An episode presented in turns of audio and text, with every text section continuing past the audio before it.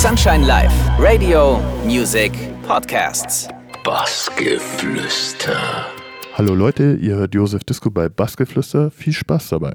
Herzlich willkommen beim Bassgeflüster heute mit Josef Disco. Hallo. Moin, danke für die Einladung. Sehr gerne. Ähm, bist tatsächlich schon ein bisschen länger auf unserer Liste und äh, jetzt hat es einfach wunderbar gepasst, auch dass du hier bei mir in Bamberg äh, plötzlich neben mir saß. Äh, da habe ich gesagt, ach komm, dann machen wir das doch jetzt mal. Ähm, gar nicht so weit weg vom Bamberg. Äh, fangen wir in München an, 79, ja. äh, dein Baujahr, bist du geboren. Klassische Frage bei uns immer am Anfang ist tatsächlich immer, weißt du noch, wie du das erste Mal mit der Musik in Kontakt gekommen bist? Also mit elektronischer Musik an sich, das weiß ich tatsächlich noch. Äh, das war Technotronic, Pump Up the Jam, war tatsächlich so mein Einstieg in das Ganze. Ne? Ähm, Höre ich heute immer noch gerne. Ne? Also, und ja, ab da äh, habe ich dann mich relativ großflächig mit elektronischer Musik beschäftigt und ich glaube, als ich 15 war, habe ich dann angefangen, Goa zu hören. Und ja, dann äh, ging das so seinen Lauf. Ne? Aber ich habe erst relativ spät mit dem Musikmachen angefangen. Ich war vorher schon reiner Partygenießer und Veranstalter und war gar nicht so interessiert am Auflegen eigentlich. Mit 17 habe ich angefangen aufzulegen, genau. Deine ersten Veranstaltungen beim Auflegen waren dann in Köln tatsächlich oder war das auch schon in München dann vorher, wo du dann, äh, ich sag mal, die ersten Stücke? Als Josef Disco war tatsächlich Köln. Ne? Ähm, als ich äh, Psytrance aufgelegt habe, da habe ich einen anderen DJ-Namen, einen anderen Projektnamen gehabt. Ne? Und äh, das hat tatsächlich in München angefangen. Da habe ich in einem Goa-Club gearbeitet und äh, aber sonst keinen Job gehabt und habe dann da äh, an der Bar meinen neuen Chef kennengelernt.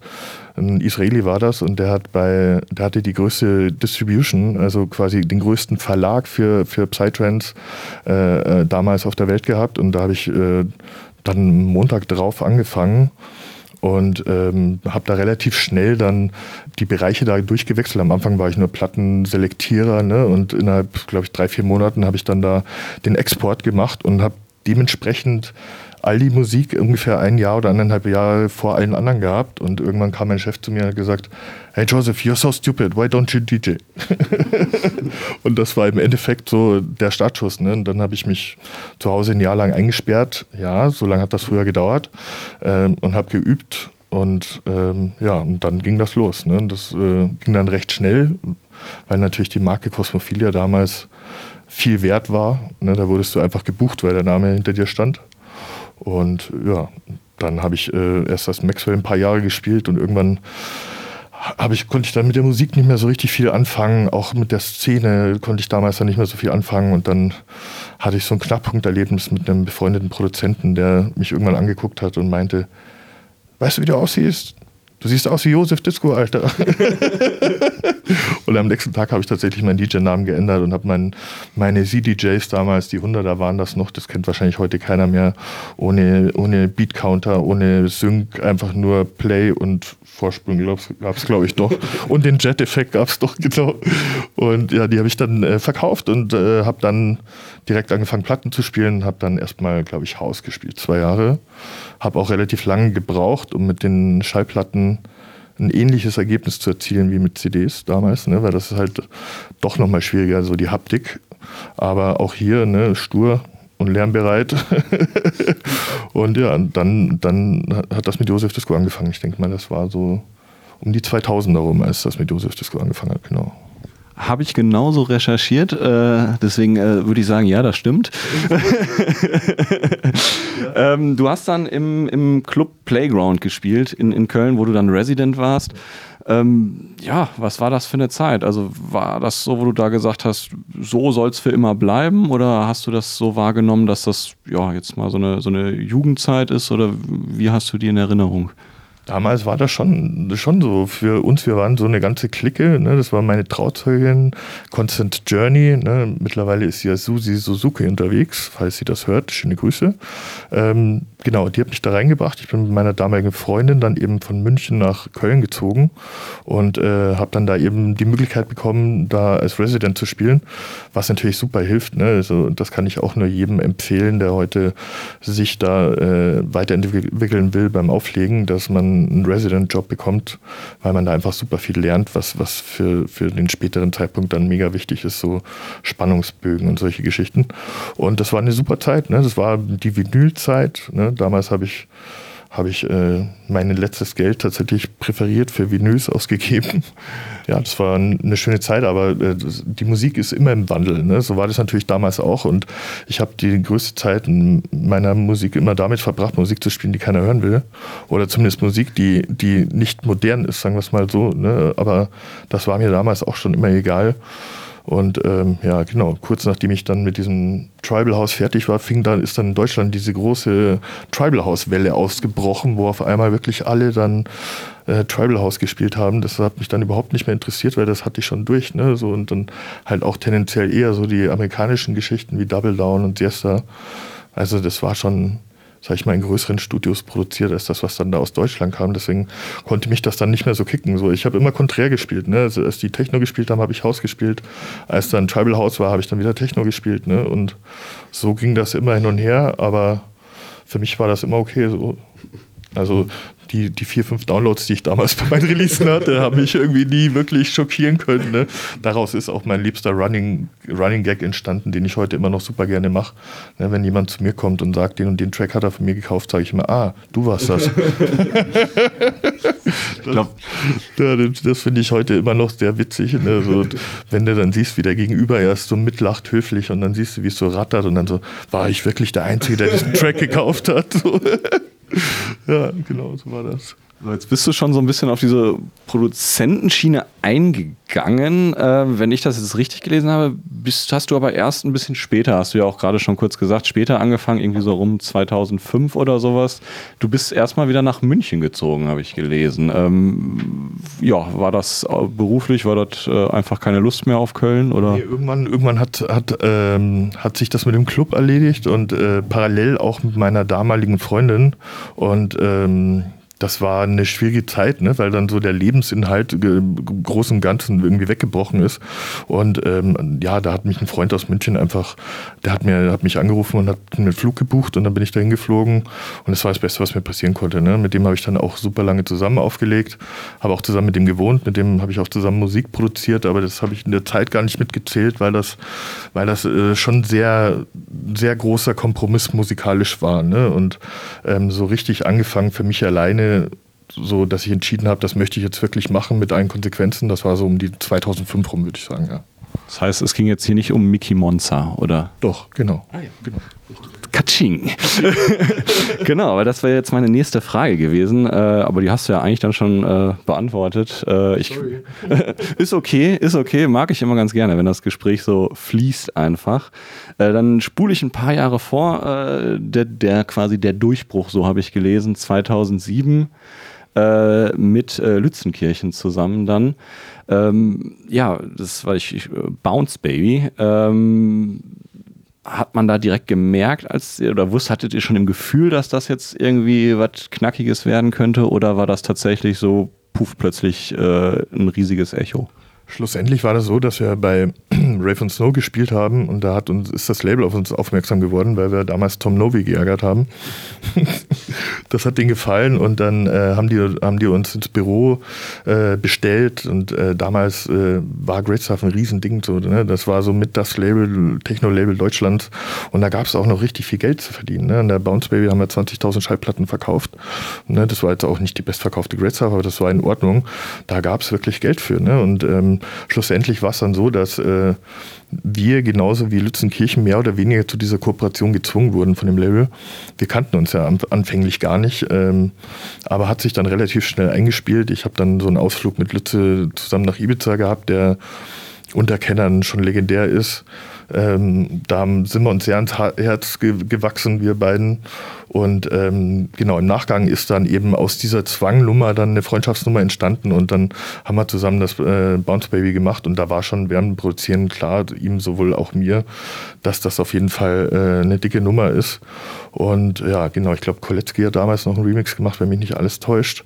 Und ja, das hat auf jeden Fall ordentlich geknallt. Ähm, ja, danach habe ich mich leider nicht mehr so für die Musik begeistern können. Ähm, wie immer, ne, dann ist das wieder konträr gelaufen und äh, somit habe ich mich dann da so ein bisschen von entfernt ne, so, und habe wieder mein eigenes Ding gemacht und dann fing das eben auch mit dem, ich wollte das immer selbst produzieren. Ne, also das war schon gut und schön, dass Lütze das gemacht hat und Lütze ist auch äh, ein Musiker, wo ich mir damals zumindest gedacht habe, so in diesem Bereich werde ich niemals kommen, ne, weil das, wenn man, sieht, wenn man sieht, wie der arbeitet, das ist schon einfach krass. Aber ähm, ich wollte es trotzdem immer selbst machen und äh, mir war klar, dass das lange dauern wird. Aber äh, ja, wie gesagt, stur und lernbereit äh, hat mir da auf jeden Fall geholfen und ja, ne, schlussendlich ist das ja auch ein endloser Prozess. Ne? Wann, ist man, wann ist man denn schon mal zufrieden? So dann, wenn man sich sagt, dass es auch mal okay so ist, wie es ist. Ja, genau, das habe ich tatsächlich auch lernen müssen. Das hat lange gedauert, ne? so dass nicht alles magisch sein kann, sondern es so ist in Ordnung, ist auch eine Definition, mit der man auch mal zufrieden sein kann. Ne? So früher war das für mich immer so, wenn es nicht magisch war, dann war ich so enttäuscht von mir selbst, dass ich teilweise nach meinen Sets wirklich eine halbe Stunde für mich selbst gebraucht habe, bevor ich wieder mit Menschen reden konnte, weil ich so enttäuscht war. Und das hilft natürlich beim Besserwerden, aber es ist natürlich äh, einer der unangenehmsten Wege, seine Zeit zu gestalten. Ne? Und äh, mir war das auch klar, dass das nicht wirklich realistisch ist, was, was ich da selbst empfinde. Aber trotzdem konnte ich das über ganz lange Zeit, ganz lange Jahre nicht abschalten, bis dann irgendwann mal ein sehr guter Freund zu mir gesagt hat, so, weißt du was, Josef, da ist niemand schreiend vom Floor gelaufen, das war in Ordnung. Ja, aber das, das sehe ich tatsächlich auch so. Ne? Also ich habe da auch letztens ein Gespräch gehabt mit einem Künstler, der dann auch gesagt hat, ähm, ja, weiß nicht, war irgendwie komisch. Und ich sage, wieso denn? Ja, es war so normal. Und ich ja, aber das, das ist ja nicht schlecht irgendwie. Ne? Dann hatten wir zehn Minuten ein Gespräch darüber, dass normal auch gut ist. So. Ja, ja, es kann halt auch nicht immer magisch sein. Ne? Wenn es ja. immer magisch ist, dann ist es ja auch gleichzeitig gar nicht mehr magisch, ne? weil dann ist es ja Standard so. Ne? Und man muss sich von diesem Gedanken einfach äh, verabschieden, dass äh, das äh, Set oder die Track, was auch immer, äh, äh, immer mit dem bestmöglichen Ergebnis zu vergleichen. Ne? Weil dann wird man immer oder fast immer halt enttäuscht sein. Es gibt natürlich diese Ausnahmeabende oder Tracks, wo man dann sagt, so, yo, das ist jetzt, war wirklich geil, so, ne? Aber das ist dann halt einer von zehn vielleicht, ne? Ja, sehe ich tatsächlich sehr ähnlich. Ähm, ja, aber es ist ja trotzdem, dass scheinbar immer, äh, ja, oder oft, oder äh, ne, Mickey Monster, dann hatten wir Lützenkirchen, aktuell ja, glaube ich, auch äh, Lampe, mit dem du immer noch, äh, glaube ich, einiges machst. Das heißt, du willst schon immer gerne selber auch produzieren, aber scheinbar macht dir das andere aber auch Spaß, wenn ich das jetzt mal so analysiert äh, bekomme. Schlussendlich finde ich, ist es so, dass man bei äh, nichts mehr lernen kann, als wenn man mit so vielen verschiedenen Leuten wie möglich zusammen Musik macht, weil jeder so seine eigenen Ansätze verfolgt, jeder hat sein Lieblingsplugin, jeder hat seinen eigenen Weg und da kann man sich so gegenseitig äh, die Sachen rauspicken, die für einen funktionieren und äh, äh, sich so auch weiterentwickeln. Auch die Dynamik, die man sich gegenseitig da geben kann, ist natürlich schön. Ne? Da kann man sich gegenseitig mitreißen, wenn man alles komplett alleine macht, so ohne äußere Einflüsse, ist auch schön, hat auch was für sich, aber da muss man sich halt auch immer äh, selbst durchmotivieren. Ne? Und zu zweit ist, ähm, macht mir schon Spaß. Ne? Und mit, mit Lampe, das, ähm, das war auch eine ganz witzige Geschichte. Das war ein, tatsächlich ein Blind Date. Ne? Ähm, da habe ich irgendwann einen Track gehört von dem und dachte mir so, wow, das ist schon, also wir beackern auf jeden Fall den gleichen Acker, so viel ist klar. Und dann habe ich dem einfach geschrieben, sodass ich denke, dass wir sehr ähnliche Musik machen ob er denn nicht mal Bock hätte, dass wir uns mal zusammensetzen. Und dann haben wir, haben wir ein Date gehabt so, und da ist dann direkt der Ghost Rider raus entstanden. Haben gesehen, dass wir sehr viel Idealismus teilen, dass wir sehr viel Einstellung teilen und äh, auch musikalisch da äh, die gleiche Sprache sprechen, was ja immer sehr wichtig ist. Ne? Nur weil man sich mag, bedeutet das ja nicht, dass man miteinander Musik machen kann. Ne, es gibt immer noch die Momente, wo man sich super gerne mag, aber es gibt trotzdem eine dauerhafte Reibung. Ne? So, dann funktioniert das nicht. Man muss ja auch nicht mit jedem Musik machen. Ne? Aber mit Lampe hat das super schnell funktioniert und dann bin ich da auch mit, mit in das Alula-Boot äh, gerutscht, ne, wo ich mich auch sehr wohl fühle und äh, ja, Gibt Schlechteres, würde ich mal so sagen. Ja, das müssen dann andere sagen. ähm, kommen wir mal, wir haben jetzt ein bisschen über, über äh, ja, Personen, äh, die äh, dein Leben äh, begleitet haben, gesprochen. Kommen wir mal zu Clubs, äh, die du gerne besuchst. Äh, ich habe gesehen, äh, dass du mal in einem Interview war das, glaube ich, auch äh, den Südpol in, in Hamburg äh, über den Klee gelobt hast. Ähm, da hast du ihn als dein Happy Place äh, bezeichnet. was ist für dich bei einem Club wichtig? Also was muss er haben? Was sollte er am besten nicht haben? Also ich sage jetzt auch mal, ja, sowohl menschlich als auch statisch. Also ich finde erstens wichtig, dass die, dass die äh, Mitarbeiter freundlich sind, ne? dass, dass du nicht ständig das Gefühl hast, dass die überfordert sind. So, ne? Ähm, ja, so die allgemeine Atmosphäre. Ne? Über den Südpol habe ich mal gesagt, das ist von Profis für Profis. Ne? Und das, finde ich, trifft das ganz gut. Das ist menschlich, beschreibt das da drin ganz gut. Ich habe da jetzt wirklich schon sehr viel Zeit verbracht und ich habe da, glaube ich, nicht ein einziges Mal jemanden gesehen, der irgendwie angestrengt war und deshalb nicht mehr äh, freundlich oder, oder unentspannt, ne? sondern die haben da in jeder Position einen Profi sitzen das merkt man eben auch. Ne? Das merkst du an der Stimmung, äh, sowohl als Gast als auch als Künstler und ähm, dann kommt da halt dazu, dass die halt meiner Meinung nach eine der fettesten Anlagen in Deutschland momentan haben, ähm, die da steht. Das macht natürlich unheimlichen Spaß, auf sowas zu spielen. Und du siehst da an den kleinsten Sachen, siehst du, dass die halt einfach ähm, sich mit, mit Industriestandards, sage ich mal, nicht zufrieden geben, ne, wenn, man, wenn man das so nennen kann, ne, sondern die versuchen halt äh, auch, auch sage ich mal, Konzepte, die schon seit langer Zeit in der Szene als gesetzt sind, da sagen die trotzdem, äh, vielleicht kann man das trotzdem nochmal weiterentwickeln. Ne, und das finde ich gut, ne, weil das sollte der Ansatz sein. Und da geht es tatsächlich auch wirklich äh, um die Party und um, um das Erlebnis und um die Leute und das gefällt mir alles richtig gut. Ja. Und ich spiele da einfach super gerne. Ja. Genau, haben wir jetzt Hamburg, äh, haben wir schon über München gesprochen. Du bist auch oft in Berlin, äh, Köln warst du auch schon. Alles äh, Großstädte, wo du scheinbar äh, oft und äh, gerne mal vorbeischaust. Du lebst jetzt allerdings eher in einer kleineren Stadt. Äh, wenn wir jetzt gerade beim Südpol waren, würde ich jetzt zum Gegenpol gehen. ist das für dich, sage ich mal, so ein so auch, auch ein Muss, dann nicht in so einer pulsierenden Stadt zu leben, sondern irgendwo, wo du auch deine Ruhe wiederfindest? Also Berlin finde ich ist eine wunderschöne Stadt. Ne? Ich fahre da super gerne hin zum Spielen. Habe da auch mein bester Freund lebt da, mit dem ich auch äh, ein Projekt zusammen habe. Ähm, aber an, an, zum Wohnen wäre mir das einfach zu groß. Ne? Das ist auch diese diese anonyme äh, äh ja, diese Anonymität, in der du da lebst, ne, das ist, ist diese anonyme Gleichgültigkeit, so würde ich das gerne bezeichnen, ja. genau. Das ist, das ist das, was mir da einfach ein bisschen zu schaffen macht. Ne. Ich merke auch, dass so der Berliner, der da wohnt, der sieht auch diese ganzen gescheiterten äh, äh, Kreaturen einfach gar nicht mehr. Ne. So diesen Halbnackten, der durch die, durch die Bahn läuft und bettelt, ne, so, den sieht er gar nicht mehr. Aber ich sehe den nicht nur, sondern ich muss mir da Gedanken machen, warum das so ist, wie das passiert ist, wie das vorher war. Ne. Und äh, das schlägt mir aufs Gemüt tatsächlich. Ne? Und ähm, ich brauche tatsächlich auch so ein bisschen die heile Welt, so sage ich mal, in Münster, ne? auch so als Rückzugspunkt und auch einfach, um für mich die Ziele, die ich äh, für mich habe, auch verfolgen zu können, ist Münster einfach eine super Stadt. Ne? Ich habe da sehr viele Freunde, äh, meine, meine Frau, mit der, mit der ich zwar nicht mehr zusammen bin, die aber auch einen sehr großen Anteil an der, an der ganzen Sache hat, die lebt da auch so. Und äh, das ist für mich ein Rückzugspunkt, wo ich, wo ich meine Batterien auflade und ähm, von dem ich meine Wochenende ausstarte. Ja, genau. So ist das. Ja, du bist jetzt schon äh, auch schon etwas länger dabei. Damit will ich dir jetzt gar nicht äh, äh mit dem Alter zu nahe treten oder so, sondern. Äh, das Schlimmste, was jemals nur jemand gesagt hat, war der Techno-Dinosaurier. das spare ich mir jetzt. Das, ich, das, fand ich furchtbar schlimm. Ne? So, erstens sind die ausgestorben ne? und, und äh, ich bin zwar schon alt, aber äh, ne, das ist nicht alt, also zumindest nicht für einen Baum. Josef Disco, der Baum. ähm, aber du hast jetzt tatsächlich schon, äh, ja, über 25 Jahre bist du dabei. Ähm, das heißt, du hast auch viele Wechsel, viele Veränderungen miterlebt.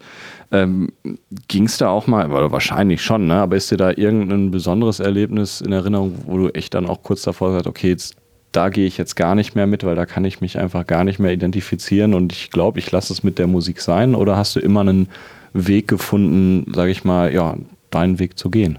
Ich hatte im Moment tatsächlich, aber das hat, äh, das äh, war niemals so, dass mich das von der, von der kompletten Musik entfernt hätte, sondern es war tatsächlich so der Übergang von, von dem Psytrance äh, zu, zu dem, was ich danach gespielt habe, was dann sehr hausig war.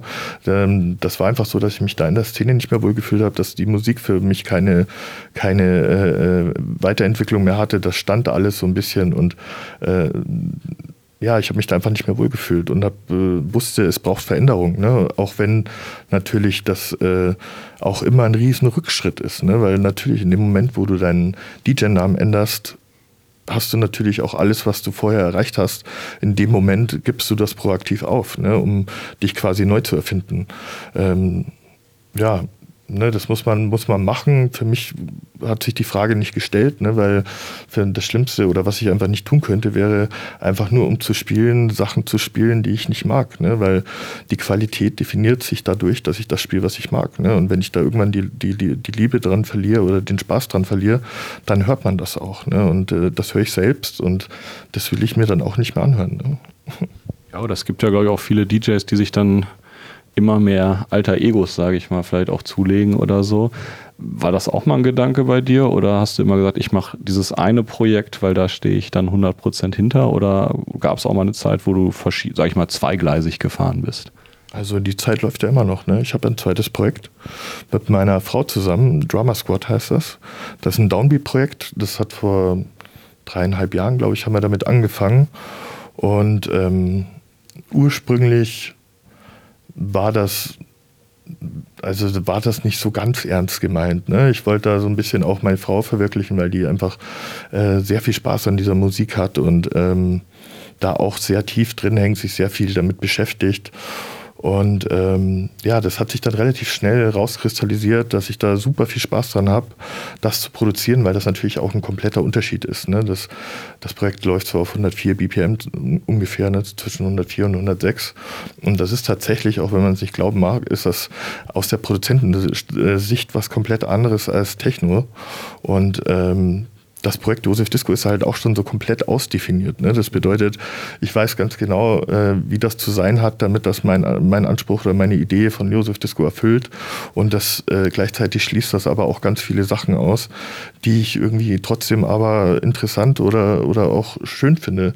Und mit Drama Squad äh, habe ich eben die Möglichkeit, äh, so bei Drama Squad geht einfach ganz viel mehr. Ne? Das, das kann auch mal hässlich sein, bevor es wieder schön wird. Und so ähm, ja, das, das hat mir ganz viel gegeben, auch gerade in dieser Lockdown-Phase, ne? weil wenn man dann mal keine Lust hat auf das andere, kann man, äh, kann man einfach äh, sich auf das eine fokussieren. So, ne? Und das ist, äh, das ist schön, so eine Auswahlmöglichkeit zu haben. Und Drama Squad ist dann ja auch relativ schnell, äh, sag ich mal, äh, hat relativ schnell ein größeres Publikum angesprochen, weil wir so mit die ersten waren, die das, was ganz viele Spielen halt wirklich produziert haben, mit dem Unterschied, dass die anderen das halt einfach runtergepitcht haben. Aber du hörst das halt einfach, ob du einen Track um 20 BPM runterpitcht oder ob der auf der Geschwindigkeit produziert ist. So. Und das hat, glaube ich, einfach so diesen, diesen, diesen Hype, der da um Drama Squad in dieser Lockdown-Phase war, ein bisschen ausgelöst, dass wir da so äh, äh, relativ alleine anfänglich waren, die, die das produziert haben. Und äh, das hat mir natürlich im Lockdown auch super viel gegeben. Ne? So diese ganze Soundcloud-Community, die da drumherum hingen, so, die sind, das habe ich da erst gemerkt, wie, wie dankbar das ist, ne? was man sich da aufgebaut haben und wie, wie viel man davon von den Leuten auch wieder zurückbekommt. Und deshalb bin ich eigentlich ganz froh. So, und natürlich ist es wenn man die Zeit, den Zeitaufwand sieht, ne, so ich habe eigentlich kaum genug Zeit für die Josef Disco Sachen.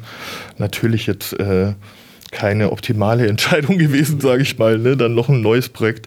Aber wer konnte auch riechen, dass das so gut funktioniert. Ne? Dann kam das Get Physical Release. Ne? Das, das hat natürlich auch nochmal angeschoben. Und ja, da kommt jetzt noch ein Seraphin-Release und da steht auch einiges in der Pipeline. Ich habe da super viel Musik im Lockdown gemacht, aber habe leider momentan also zwei Alben habe ich da gemacht für, aber ich kann leider, komme leider momentan überhaupt nicht dazu, das irgendwie auf den Markt zu werfen, weil natürlich schon noch jeder Track wie das immer so ist bei uns, ne, dann möchte man da trotzdem noch mal eine aktuelle Version von machen, bevor man das rausgibt. Und dafür habe ich einfach momentan die Zeit nicht, weil das, weil ich sehr viel spiele und weil das Josef Disco Projekt einfach gerade alle Aufmerksamkeit braucht. Aber es gibt Schlimmeres, würde ich jetzt mal so kurz zusammenfassen. Ja, absolut. Und ich bin auch sehr dankbar dafür, dass ich das habe. Wie gesagt, das hat mir, ich habe im Lockdown, viele Freunde hatten da wirklich Phasen, wo sie alles hinterfragt haben, wo sie auch sehr depressiv geworden sind. Das hatte ich die ersten zwei Lockdowns überhaupt nicht. Also den ersten Lockdown habe ich überhaupt nicht wahrgenommen. Ne, das, da habe ich erstmal, glaube ich, drei Monate geschlafen. Und dann den, die restliche Zeit habe ich wirklich äh, äh, super fokussiert mit, mit Musik machen verbracht, weil ich mir gedacht habe, so, ne, so, Klar ist es gewissermaßen sinnfrei, im Lockdown Musik zu releasen, weil es gibt keine Clubs, in denen gespielt wird und nach dem Lockdown spielt keiner mehr Mucke aus dem Lockdown, weil ne, alle ihre Musik größtenteils zurückgehalten haben für danach und auch will keiner mehr groß was damit zu tun haben. Aber noch unsinniger wäre es natürlich einfach nichts mehr zu tun. Ne? Und dann ist mir wieder aufgefallen, wie schlimm das wäre, wenn ich jetzt meine Zeit nicht für meinen Geschmack, zumindest für meine Augen, sinnvoll verbringen könnte. Ne? So, wenn ich jetzt nicht was hätte, wo ich sage, so, ey, das ist, damit verbringe ich meine Zeit sinnvoll, dann wäre das, glaube ich, noch viel schlimmer. Ne? Ja. Deshalb bin ich da sehr dankbar dafür, dass ich das habe. Das ist so wirklich auch was Wichtiges, was man, äh, ja, sage ich mal, sich auch beibehalten lassen würde. Ja. Äh, sollte, nicht würde. Ähm, jetzt hast du schon eine weitere Frage von mir. Keine Sorge, wir neigen uns so langsam dem Ende zu. Ähm, ist, was waren für dich die größten Veränderungen in den letzten Jahren? Ich nehme an, äh, da hast du gerade schon einen Teil davon angesprochen. Ähm, ja, gibt es da welche, die dir besonders positiv oder auch negativ da in Erinnerung geblieben sind? Ja, schlussendlich ähm, habe ich so vor, denk mal so vier, fünf Jahre ist das jetzt her, habe ich irgendwann für mich entschlossen, dass, dass ich die Wertigkeit meiner Musik äh, von, von den Standard, Standards wegnehme wie Beatport oder Verkaufszahlen an sich oder, oder was denken andere darüber oder wer spielt das, sondern ich habe einfach für mich entschieden, dass ich das nur noch für mich mache Ne, so, sowohl das Auflegen als auch äh, das Produzieren. Und ähm, das war so der Moment, wo das dann angefangen hat zu funktionieren. Ne? Da ist dann auch das eingetreten, womit ich nie gerechnet habe. Da ist dann das, was ich schon seit zwölf Jahren mache, im Großen und Ganzen natürlich in unterschiedlicher Qualität, aber stylmäßig schon seit 10, 12 Jahren mache, ist dann auf einmal dann modern geworden und hat dann auf einmal eine größere Zuhörerschaft bekommen. Und äh, das war natürlich schön, ne, zu sehen, dass das, damit habe ich auch gar nicht mehr gerechnet, ne, dass das dann doch noch eben Gehör findet und, und ähm, ja, das war auf jeden Fall das Positivste. So was richtig Negatives kann, äh, fällt mir jetzt gerade gar nicht so wirklich ein, aber ich bin auch äh, ich bin so der, der hoffnungslose Optimist. Ne? Mein Glas ist immer halb voll und ich bin, ne, ich, das Einzige, was ich wirklich nicht kann, ist, ist depressiv sein. So, das liegt mir einfach nicht. Ich bin ein grundsätzlich positiv eingestellter Mensch. Ne? Und äh, ja, gehe da gerne einfach weiter nach vorne und schau, was da kommt. Ne? Und ja, wenn man das für sich macht, ne, dann, dann ist das sowieso erstmal irrelevant, was andere Leute darüber denken oder so, ne? Das ist tatsächlich ein Schritt, der das für mich alles einfacher gemacht hat und so ist es schlussendlich auch. Ne? Wenn du mit deinem, mit dem, was du tust, zufrieden bist, dann, dann hast du 90 Prozent damit geschafft. Ne? Wenn das andere Leute auch noch toll finden, dann ist das wunderschön, aber schlussendlich musst du damit leben können, zufrieden sein und das ist, glaube ich, das Wichtigste damit. Ja, behalte dir diese Einstellung auf jeden Fall bitte, bitte bei. Das ist äh, ja, wunderbar gesagt, sage ich mal so. Ähm, ich habe noch ein weiteres Zitat von dir. Äh, die Musik verändert sich immer und das ist gut so. Das hast du auch eben schon ein paar Mal so ein bisschen anders äh, formuliert, aber die Botschaft war die gleiche. Ähm, du hast jetzt auch schon, das hatten wir auch schon aufgegriffen, einige Veränderungen in der Musikszene miterlebt. Ähm, wie gehst du generell mit Veränderungen um? Also bist du eher der, der dann sagt, ich gucke, dass ich mich anpasse, oder bist du der, der einfach sagt, nee, ich laufe jetzt gegen diese Wand? Also bewusst ich habe da keinen großen Einfluss drauf. Ne? So, ähm, es gibt Menschen, mein Kollege Daniel Jäger zum Beispiel, ne, den kannst du montags morgen um drei aufwecken und sagen, mach mal einen Hit, dann macht er das. So bei, bei mir läuft das anders. Ich kann das einschalten und dann passiert da was und dann kommt da was bei raus. Ne? Und es äh, ist aber nicht so, dass ich jetzt da großen Einfluss drauf hätte. Aber die Musik verändert sich immer ne? durch, durch äußere Einflüsse, durch eigene Einflüsse und äh, das ist auch alles in Ordnung, auch wenn es mal in eine, eine, Sackgasse rennt. So, das ist auch nicht schlimm. Ne? So, das Einzige, was ich als wirklich schlimm empfinde, ist Stillstand. Ne? Und ähm, ja, so das Stillstandgefühl gibt es natürlich trotzdem hin und wieder, ne? auch wenn das natürlich äh, äh, natürlich auch äh, in gewisser Weise unrealistisch ist, ne? weil das steht ja nie still. Aber äh, das zeigt einfach nur, dass man, dass ich ständig Bock habe, da weiterzukommen. Ne? Das ist ja auch so ein, so ein Bereich, äh, in dem man nie äh, fertig entwickelt ist. Ne? Die Ohren werden immer besser und wenn deine Ohren besser werden, hörst du mehr Fehler. Ne? Das bedeutet, das bedeutet, ich höre eigentlich, ne, das ist ein stetiger Prozess. So, natürlich wird, wird das Produkt besser, aber dadurch, dass die Ohren besser werden, hörst du auch wieder mehr Fehler. Und ähm, deshalb ist es auch gut, dass es sich immer weiterentwickelt. Ne? Und ich bin auf jeden Fall nie, nie jemand gewesen, der irgendwelchen Trends hinterherläuft, so, ne? sondern ich habe immer das gemacht, worauf ich Lust hatte und ich war zwar auch nie wirklich Trendsetter. Ne? Ich sage immer, einer meiner Lieblingssätze ist, es gibt super viele Menschen, die das nachmachen, was andere vormachen. Ne? Vielleicht auch relativ gut nachmachen.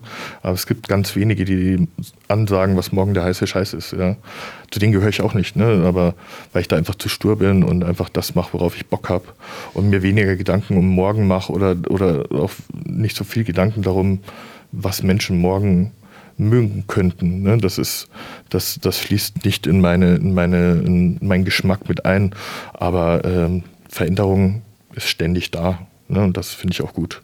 Und es gibt ja auch, ne, das Projekt Joseph Disco ist ja, ist ja auch relativ weit, ne, so mit, mit was, die Sachen, die ich mit Daniel Jäger zum Beispiel mache, die sind ja hier und da auch mal techhausiger, ne, und die Sachen, die ich alleine mache, sind dann ein bisschen härter. Die Sachen, die ich mit Lampe mache, die haben dann noch mehr Drive, ne, deshalb habe ich dann ein relativ weites Spektrum, in dem ich mich da bewegen kann und das ist auch wieder so ein Stück von Freiheit natürlich, ne. Okay, ähm, zwei Fragen habe ich noch. Äh, dann hast du es geschafft. Ähm, die vorletzte. Gibt es etwas, ob jetzt musikalisch oder nicht, äh, was dich aktuell als Ziel oder was du dir als Ziel gesetzt hast, was dich antreibt? Ja, also es ist tatsächlich so, ähm, dass durch die neue Agentur, in der ich jetzt bin, schönen Gruß an Steven, äh, äh, Live from Moon heißt die, haben wir uns ein bisschen zusammengesetzt und haben überlegt, wie wir, wie wir mein Projekt natürlich unter den Voraussetzungen, die ich so mitbringe, ne, das ist ja auch nicht so. Sixpack, braun gebrannt. nee, äh, schön wär's. nee, das sind eher, ist eher so die unangenehmen Sachen, ne? so wie Idealismus und äh, Geld bedeutet mir auch nicht so viel. Ne? Natürlich muss man ein bisschen was davon haben, aber äh, ich finde keine Freude davon, das anzuhäufen, sage ich mal. Und äh, mir sind da andere Sachen wichtig. Mir ist wichtig, dass ich an dem Ort, an dem ich spiele, das Gefühl habe, dass ich, dass das genau der Ort ist, wo ich spielen möchte, dass die Leute da auch Bock drauf haben, ne? dass die Leute das auch hören, was ich mache. So. Und das ist mir teilweise wichtiger, als den letzten Cent oder den letzten Euro da äh, rauszuquetschen, der da möglich ist und den mitzunehmen und dann am Ende irgendwo zu stehen, wo man sich dann das anguckt und sich denkt, hey, Moment mal, so war das nie geplant. Ne? Und äh, das ist natürlich für, für eine Agentur auch nicht so ganz einfach, ne? weil natürlich da auch der wirtschaftliche Aspekt äh, äh, sein, sein, seine Wertung hat, ne? seine Wichtigkeit hat und das ist ja auch richtig so. Aber ähm, mit Steven hat das ganz gut geklappt. Steven ist ein super intelligenter Mann, der hat das erkannt und wir haben uns zusammengesetzt und haben uns überlegt, wie das Projekt weiterzuentwickeln ist und er hat da ganz gute Ideen. Und ähm, ja, wir versuchen gerade so ein bisschen äh, rauszufinden, ähm, wo denn die Labels sind, die solche Musik veröffentlichen, wie ich sie mache. und das ist so ein bisschen das Ziel, das wir gerade verfolgen, haben so gerade den amerikanischen Markt ein bisschen entdeckt dafür. Und ähm, ja, da kommen jetzt auch ein paar nette Sachen. Andreas Henneberg hat gerade einen Remix gemacht. Ähm, der, danke Andreas übrigens, äh, top, top Gerät. Ähm, genau, das Original ist von Daniel und mir, von Daniel Jäger und mir. Ähm, das wird dann auf einer EP rauskommen und ja, dann mal gucken, ob das in die Richtung geht. Ne? Und ansonsten ja, ist mit Carbon zusammen was in Planung. Ne? Ähm, wir sind da an was dran. Ne? Wir wollen ähm, wir wollen quasi uns selbst noch die Möglichkeit geben, die Musik, die, die wir so nicht unterbringen bei unseren Lieblingslabels, weil die vielleicht da nicht so hundertprozentig richtig hinpasst, ähm, bei uns selbst unterzubringen. Deshalb sind wir da gerade an, an, einer schönen Idee dran. Das ist schon relativ weit und äh, ich bin da guter Dinge, dass das, dass das bald spruchreif ist und dass man da bald die ersten Sachen sehen wird. Und ja, das ist so das Ziel für dieses Jahr, abgesehen von viel Spielen natürlich. Und damit hast du mir auch meine letzte Frage schon wieder weggenommen. Äh, das wäre nämlich gewesen, äh, ist okay, ist okay. Ich meine, wir reden ja auch gerade, glaube ich, schon äh, eine ganz schöne Weile. Es hat sich, aber es ging alles so wunderbar flüssig. Deswegen, äh, die letzte Frage wäre gewesen, was für Releases jetzt noch kommen, aber da hast du jetzt, äh, hast du vielleicht noch eins vergessen oder? Ja, da, da kommt schon noch ein bisschen mehr. Ne? Also, ähm, wie gesagt, das mit, mit Daniel, äh, die EP mit Daniel Jäger und ähm, dem Andreas Henneberg Remix kommt. Dann kommt eine neue Alula EP von mir. Dann haben wir noch ähm, ein paar Remixe, an denen ich gerade noch dran bin. Also ist einiges in der Pipeline. Ne? Ich bin standardisiert, wie immer, viel zu spät dran. Aber ähm, ja, im Sommer wird einiges kommen. Es, es, es liegt einiges in der Pipeline. Es, äh, äh, ja, da kommen einige Sachen noch auf jeden Fall. Ja, ganz vielen Dank dir äh, für die Zeit. Es hat mir super viel Spaß gemacht. Und Danke für die Einladung. Ich habe auch sehr viel Spaß gehabt. Ich hatte auch gerade so das Gefühl, dass wir maximal viereinhalb Minuten reden. Es sind viereinhalb Stunden. ja, genau, genau. Aber ich rede wahrscheinlich auch einfach so schnell, ne, dass wir in viereinhalb Minuten einfach diesen Content für eine halbe Stunde äh, durchgebracht haben. Aber nee, vielen Dank nochmal für die Einladung. Äh, hat mir sehr gut gefallen und ja, jederzeit gerne wieder. Das kann ich nur unterschreiben. Josef Disco bei Bassgeflüster auf Sunshine Live. Vielen Dank und bis bald. Jo, danke, bis bald.